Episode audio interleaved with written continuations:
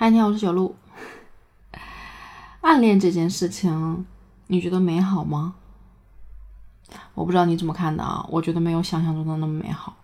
每个人在情窦初开的时候，都有可能会喜欢一些异性，交往的过程中发现一些自己喜欢的，或者是喜欢自己的人，都是很正常的。这个时候，那种暗恋的情愫就会，嗯，慢慢慢慢的滋生出来。虽然说，嗯，短暂的暗恋呢，会成为人生中一段特别美丽的风景，但是不少人啊，其实会长期的沉溺在这里面，慢慢就会变成一种病，一种严重的心理障碍。据心理学家研究发现啊，说一个人如果在暗恋的过程中投入了比较多的感情跟精力，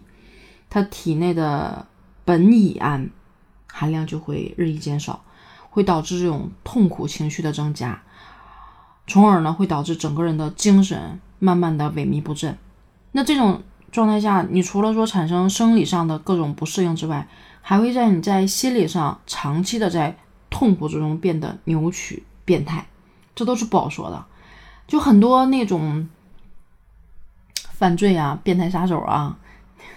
都会有一些这种这种扭曲的这种情感在里面。因为这种长期的痛苦的这种折磨，那么他在心智上就会告诉自己啊，不应该沉溺于这样就能不能实现的这种感情中。但是告诉自己有什么用呢？他自己没办法从这中去解脱出来啊，最后可能就患上了什么焦虑症啊，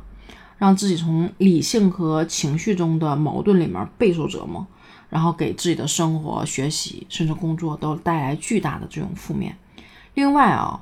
就是还有一种暗恋的情况，这种情况呢，跟暗恋者所接受的不良信息其实是有关的。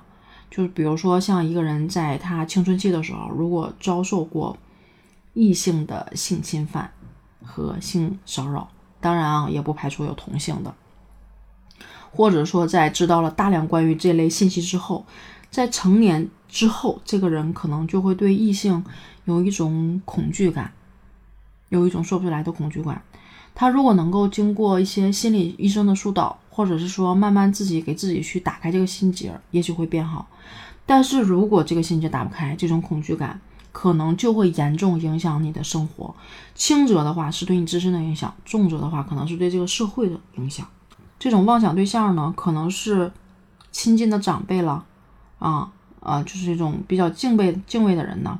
受到这种外界环境和信息的干扰呢，某些人就会把。父母的关怀视为引诱，将老师的关心呢当作是爱慕，这其实也是正常青春期里面的乱伦情节。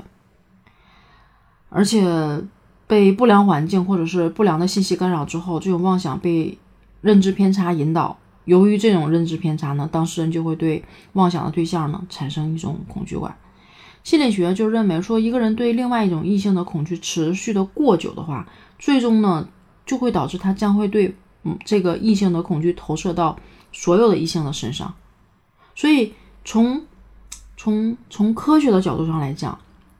暗恋持续的时间过长，或者一些畸形的这种